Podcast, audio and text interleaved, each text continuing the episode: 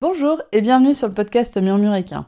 Moi c'est Audrey et tous les vendredis, je vous partage un maximum d'informations et de pistes de réflexion sur des sujets autour de la santé et du bien-être, autant équin qu'humain. L'objectif de ce podcast est de vous apporter de la sérénité et de la sécurité dans votre couple cheval-cavalier en vous permettant de gagner en compréhension du monde équin sans jugement, mais surtout avec une bonne dose d'humour, de bonne humeur, de passion et d'ouverture d'esprit. Bonne écoute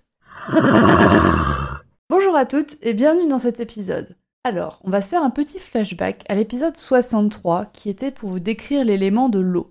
Et c'est cet élément qui dicte la saison de podcast que vous êtes en train d'écouter. Alors dans cet épisode 63, je vous disais que l'élément de l'eau était en lien avec l'âge, mais aussi avec le système hormonal. Alors, si je vous dis pathologie du système hormonal qui apparaît de manière fréquente quand l'animal prend de l'âge, vous me répondez Oui, oui, vous avez trouvé Le caching, bien évidemment. Du coup, aujourd'hui, on va parler de ce syndrome qui touche aussi bien les chevaux que les chiens d'ailleurs. Oui, parce que déjà, on parle de syndrome.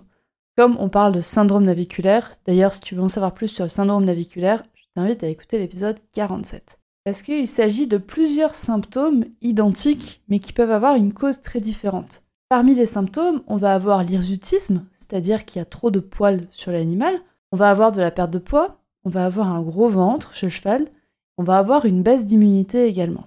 On va reprendre ces symptômes un petit peu après, mais d'abord je vais t'expliquer ce que c'est que le syndrome de Cushing, pour que tu puisses comprendre d'où viennent ces symptômes et pourquoi est-ce que c'est ces symptômes qui apparaissent. Dans le syndrome de Cushing, on a trois glandes productrices d'hormones qui sont en jeu. L'hypophyse et l'hypothalamus, qui sont toutes les deux situées à l'arrière de la boîte crânienne et à l'arrière et le dessous du cerveau. Et on a également les glandes surrénales. Si tu te souviens bien, les glandes surrénales, c'est ce qu'on appelle le rein avec un grand R en médecine traditionnelle chinoise. Et ces glandes surrénales, elles sont situées juste au-dessus des reins physiques que nous on connaît comme que nous on appelle des reins mais qui en médecine traditionnelle chinoise sont associés au méridien de la vessie et non pas du rein. L'hypophyse et l'hypothalamus, par contre, en médecine traditionnelle chinoise, ben, ils n'existent pas. ils n'existent pas. En tout cas, ils n'ont pas été renseignés comme tels. Pour te dire, en fait, le cerveau, en médecine traditionnelle chinoise, il est qualifié d'entrailles curieuses, comme l'utérus d'ailleurs. Alors c'est là, mais on comprend pas trop à quoi ça sert et on comprend pas trop pourquoi c'est là, mais on sait que c'est important parce que si on l'enlève, on meurt. Mais au-delà de ça, on sait pas vraiment à quoi ça sert. C'est à mon sens un bon gros indice sur le fait que la médecine traditionnelle chinoise en elle-même ne se suffit pas et qu'il est important pour les praticiens en shiatsu d'actualiser leurs connaissances en médecine vétérinaire et d'avoir un vrai partenariat entre les vétérinaires et les praticiens en shiatsu. L'un complète l'autre.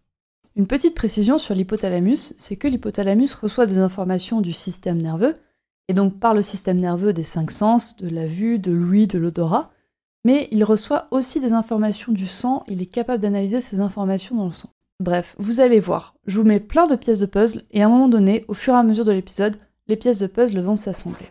La pièce de puzzle suivante, c'est que l'hormone qui est en jeu dans le syndrome de Cushing, c'est le cortisol. Le cortisol, tu en as sûrement déjà entendu parler comme hormone du stress, qui est souvent accompagné par l'adrénaline. Ces deux hormones ont un même but, tenter que les hormones puissent avoir un but et avoir un cerveau pour savoir ce qu'elles veulent dans la vie, alors que nous, on n'y arrive déjà pas. Enfin bref, l'adrénaline et le cortisol permettent à l'individu de survivre, soit en fuyant, soit en se battant contre la problématique qu'il rencontre. Tu sais, ce fameux tigre à dents de sabre que ton cheval rencontre très très souvent en balade.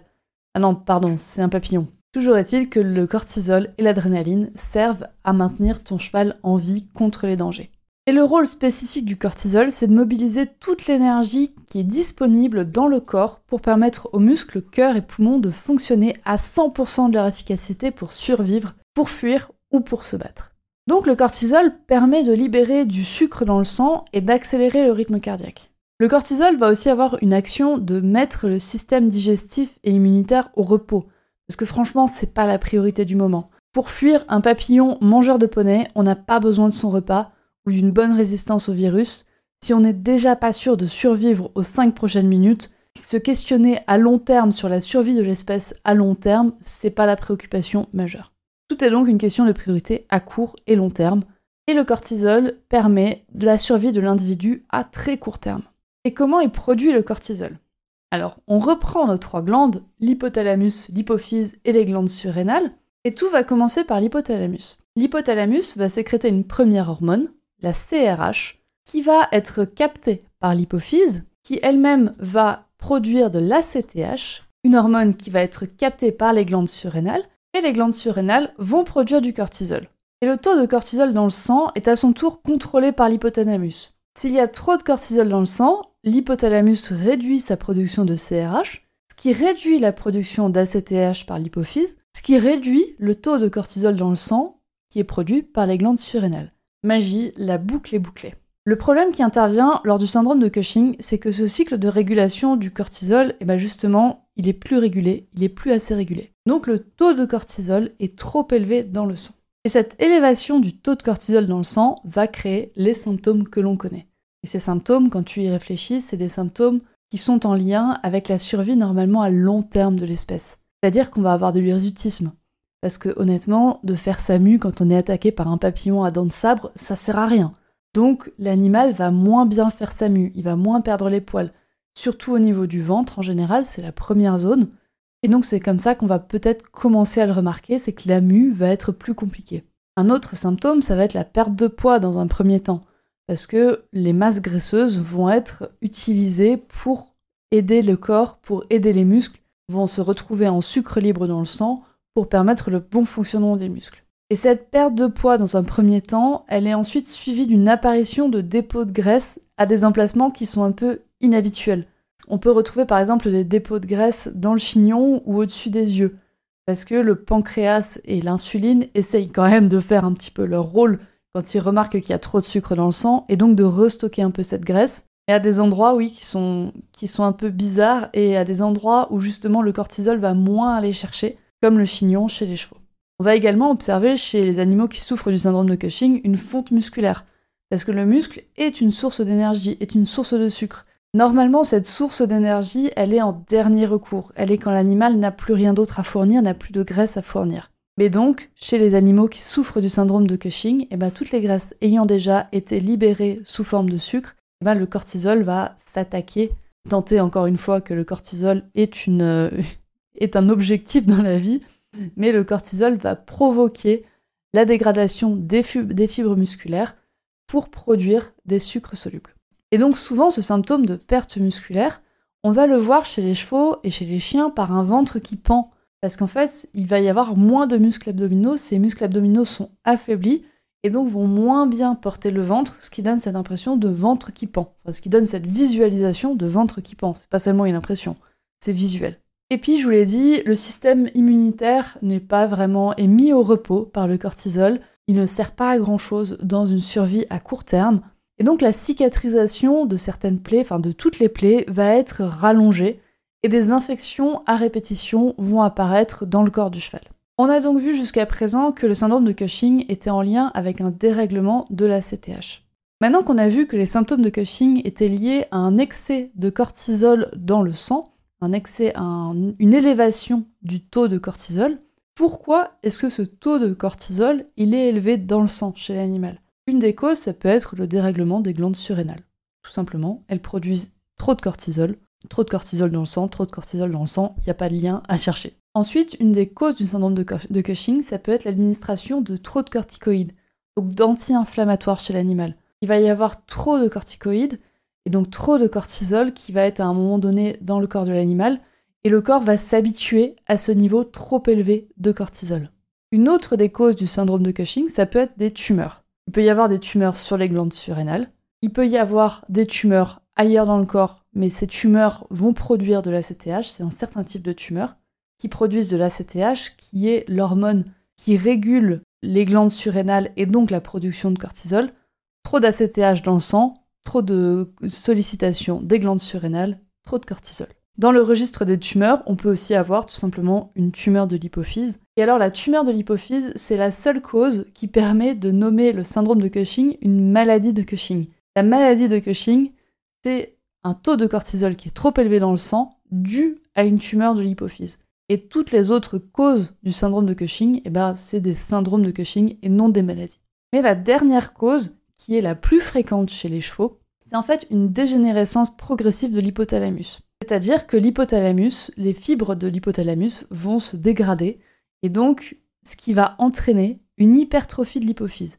C'est-à-dire qu'il va y avoir un grossissement de l'hypophyse qui va prendre plus de volume et donc qui va produire plus d'ACTH. Plus d'ACTH, plus de stimulation des glandes surrénales et donc plus de cortisol dans le sang. Cette dégénérescence, comme je vous l'ai dit, elle est progressive, c'est-à-dire qu'elle va apparaître avec l'âge. Qui fait que le Cushing chez les chevaux, c'est vraiment en lien avec l'âge, avec l'avancée de l'âge du cheval.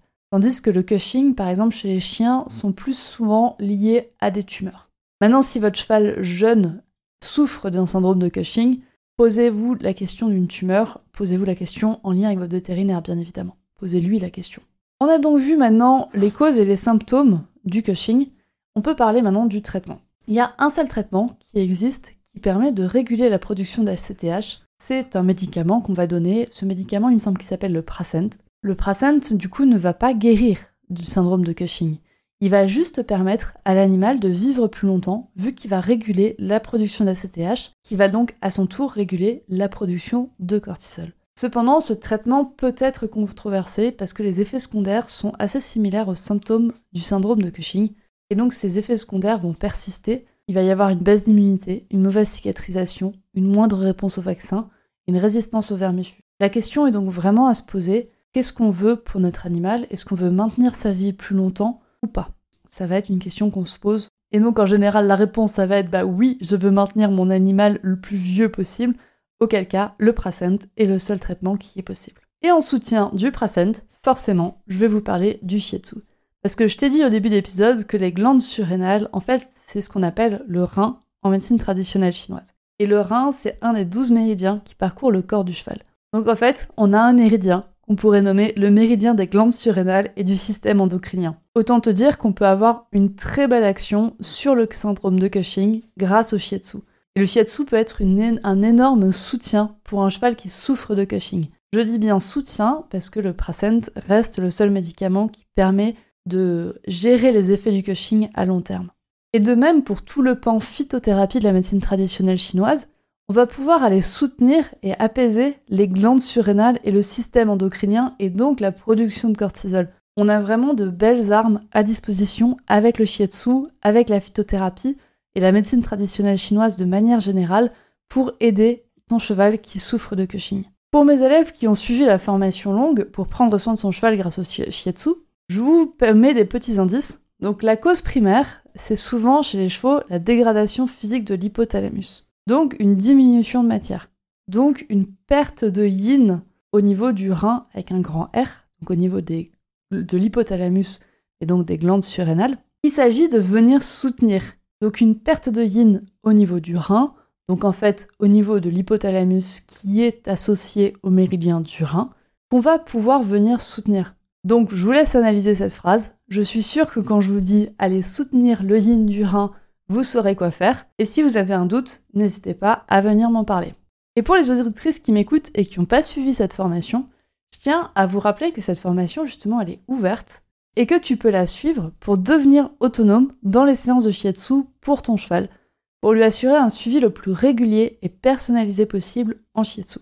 La formation Prendre soin de son cheval grâce au shiatsu est destinée non seulement aux propriétaires de chevaux et de chiens qui sont curieux et investis dans la santé de leurs animaux, mais cette formation s'adresse également aux professionnels du monde équestre, comme les masseuses, les ostéopathes, les monitrices, qui souhaitent approfondir leurs connaissances en médecine traditionnelle chinoise pour prendre soin de leurs clientes à quatre, à quatre jambes ou à quatre pattes, et de leurs clients à quatre jambes et quatre pattes. Et lors de sept mois de formation, on va combiner ensemble la théorie en ligne et de la pratique en présentiel, dans laquelle je te livrerai toutes les clés pour faire des séances de shiatsu dont tu as toujours rêvé pour ton animal. Je te laisse en description de cet épisode le lien pour en savoir plus sur cette formation. Et ce lien est également disponible sur Instagram sur le compte atmurmure.animal.shiatsu. Sur ce compte, n'hésite pas à venir me poser tes questions en message privé à propos de la formation, je serai ravie d'y répondre. C'est sur ces mots que je vais terminer cet épisode et que je vous souhaite une belle journée et que je vous dis à la semaine prochaine pour un prochain épisode. et voilà, c'est la fin de cet épisode du podcast Murmuréquin. J'espère que cet épisode vous a plu. Si c'est le cas, n'hésitez pas à venir me le dire sur Instagram ou par mail Vous pouvez aussi partager l'épisode à une personne qui veut en apprendre plus sur les chevaux. Et si vous avez envie de soutenir un média qui a comme ambition de propager le savoir au plus grand nombre et ainsi d'améliorer la vie de nos compagnons à crinière, vous pouvez le faire dès aujourd'hui en faisant un don sur le compte Tipeee du podcast Murmurica. Je vous laisse donc le lien de mon compte Tipeee dans la description de cet épisode et je vous remercie au plus profond de mon cœur si vous m'aidez dans le projet fou de ce podcast qui est de rendre le savoir équin toujours plus accessible pour tout le monde. On se retrouve vendredi prochain pour un nouvel épisode. À bientôt!